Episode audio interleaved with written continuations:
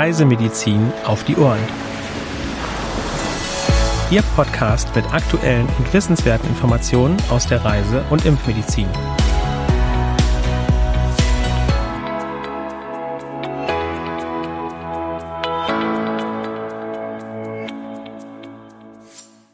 Herzlich willkommen zu unserem Podcast Reisemedizin auf die Ohren am heutigen Mittwoch, dem 1.3.2023. Durch die heutige Folge führen Sie wieder meine Kollegin Dr. Sandra Wittek und ich, Henrik Baerbohm. Auch ich begrüße Sie ganz herzlich, liebe Zuhörerinnen und Zuhörer. Und wir starten auch direkt mit den aktuellen Meldungen dieser Woche, würde ich sagen. Hendrik, wo schauen wir denn als erstes hin? Als erstes geht es um Dengue-Erkrankungen in Bangladesch. Seit Beginn des Jahres wurden bereits circa 720 Patienten in Kliniken behandelt, die meisten davon in der Hauptstadt Dakar. Neun Menschen sind verstorben. Im vergangenen Jahr wurden circa 82.800 Fälle registriert, mehr als 300 Menschen sind verstorben. 2021 wurden circa 28.600 Infektionen gemeldet und 105 Menschen sind verstorben. Besonders betroffen war jeweils die Hauptstadt Dakar. Und eine weitere Dengue-Meldung kommt aus Sri Lanka. Die grippeähnliche von Mücken übertragene Viruskrankheit kommt in Sri Lanka regelmäßig vor. Mit einem Übertragungsrisiko ist landesweit zu rechnen, insbesondere während und nach der Regenzeit.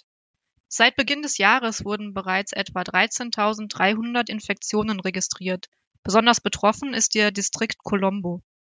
Im vergangenen Jahr sind mehr als 76.700 Menschen erkrankt und 54 verstorben.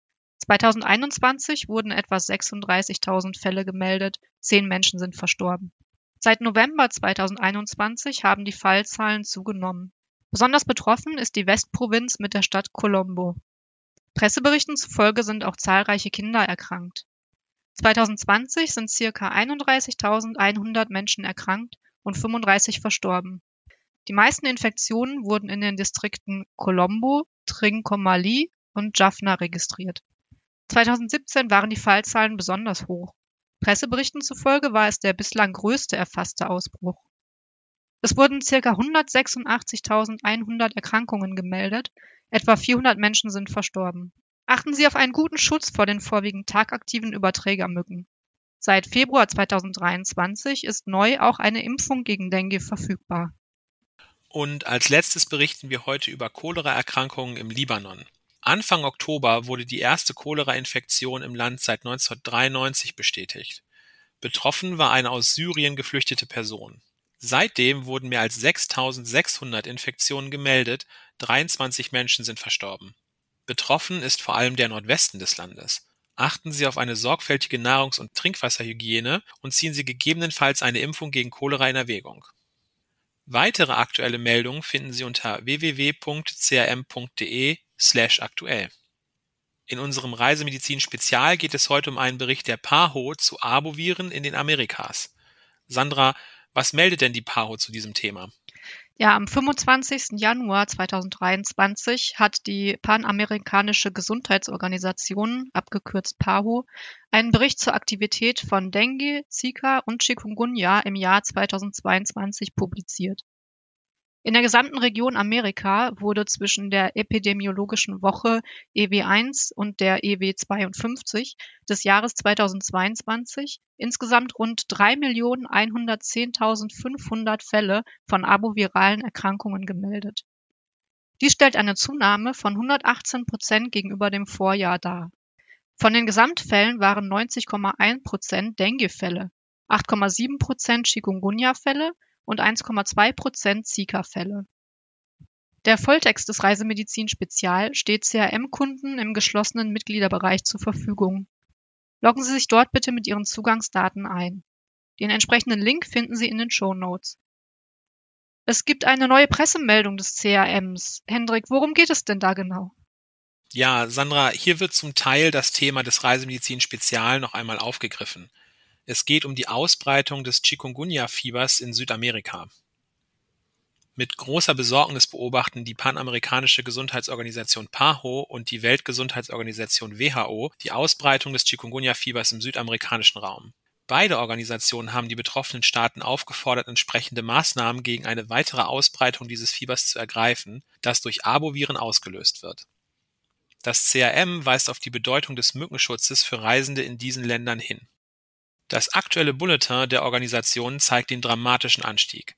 Waren es im Jahr 2022 in 13 Ländern und Gebieten Südamerikas noch 271.176 Fälle von Chikungunya-Fieber mit 95 Toten, so wurden in den ersten vier Wochen des Jahres 2023 bereits 30.707 Infizierte, darunter 14 Tote durch Chikungunya gemeldet.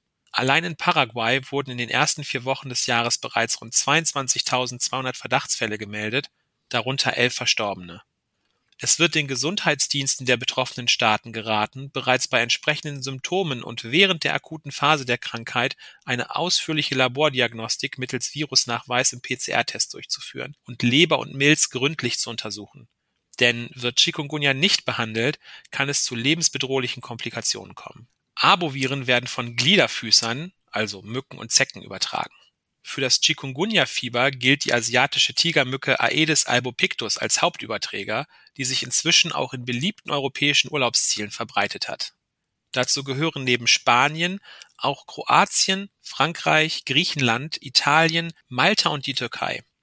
Wir müssen auch in Europa mit einer möglichen Ausbreitung rechnen, da Touristen als Überträger das Virus auch nach Deutschland bringen können sagt Professor Dr. Thomas Jelinek, wissenschaftlicher Leiter des CRM. Chikungunya macht sich vier bis sieben Tage nach der Infektion mit hohem Fieber bemerkbar. Weitere Symptome sind starke Gelenk- und Muskelschmerzen sowie Hautausschlag oder Kopfschmerzen. Die meisten Patienten erholen sich nach wenigen Tagen von selbst wieder.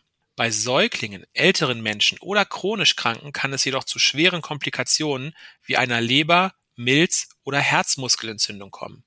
Daher sollten Ärzte bei Urlaubern aus dem weiteren Mittelmeerraum und aus Südamerika in jedem Fall auch eine Infektion mit Chikungunya in Betracht ziehen, so Professor Jelinek. Da es bislang noch keine Impfung gegen dieses Fieber gibt, rät der Reisemediziner über Tag und während der Nacht zu umfassendem Mückenschutz. Tagsüber hilft helle und geschlossene Kleidung eher die Mücken fernzuhalten als dunkle. Da Moskitos durch dünne Materialien hindurchstechen können, ist es sinnvoll, feines Gewebe zusätzlich mit einem Insektenschutz zu imprägnieren. Für freie Hautstellen empfehlen sich mückenabweisende Mittel mit dem Wirkstoff Diethyltoluamid, abgekürzt DEET, DEET, in einer Konzentration ab 30 Prozent. Moskitonetze über dem Schlafplatz und an Fenstern und Türen sind abends und nachts als Schutz vor den Insekten ebenfalls ratsam. So, und wir beenden die Folge wie immer mit dem Frage- und Antwort-Special. Unsere heutige Frage lautet, warum besteht für Personen mit dunklerem Hauttyp ein geringeres Risiko, einen Sonnenbrand zu bekommen? Die Antwort auf diese Frage kennt meine Kollegin Sandra und ich hoffe, sie verrät sie sowohl mir als auch Ihnen, liebe Zuhörerinnen und Zuhörer. Ja, das mache ich natürlich. Entscheidend für das hauttypenbedingte unterschiedliche Risiko für Sonnenbrand ist das Hautpigment Melanin. Melanin kommt in der Epidermis, der äußersten aller Hautschichten, vor und übt eine schützende Wirkung vor UV-Strahlung auf Keratinozyten, Kollagene und weitere Bestandteile des Hautgewebes aus, indem es nämlich UV-Strahlen reflektiert oder diese in Wärme umwandelt. Produziert wird Melanin von entsprechenden Zellen, den Melanozyten. Die Anzahl an Melanozyten unterscheidet sich dabei zwischen Menschen nur unwesentlich. Dafür aber, wie viel Melanin von den einzelnen Melanozyten synthetisiert wird. Dies ist genetisch durch den Hauttyp vorgegeben. Und zwar je dunkler er ist, desto mehr Melanin wird produziert. Und desto höher ist der körpereigene Schutz vor UV-Strahlung. Dennoch ist auch für Personen mit dunklerem Hauttyp Sonnenschutz nicht zu vernachlässigen, da auch sie an schwarzem Hautkrebs erkranken können, wenngleich das Risiko geringer ausfällt als bei helleren Hauttypen. Ja, vielen Dank für die Informationen. Das sind einige sehr interessante Zusammenhänge. Und damit verabschieden wir uns für heute auch schon wieder, liebe Zuhörerinnen und Zuhörer. Abonnieren Sie gerne auch unseren Newsletter CRM Spot, um auch per E-Mail über aktuelle Meldungen und Themen informiert zu werden. Zur Anmeldung gelangen Sie unter www.crm.de slash newsletter. Für Anregungen und oder Fragen senden Sie uns eine E-Mail an info.crm.de. Und auch ich bedanke mich ganz herzlich für Ihr Interesse. Kommen Sie gut durch die Woche und ich würde mich freuen, wenn Sie auch beim nächsten Mal wieder mit dabei sind.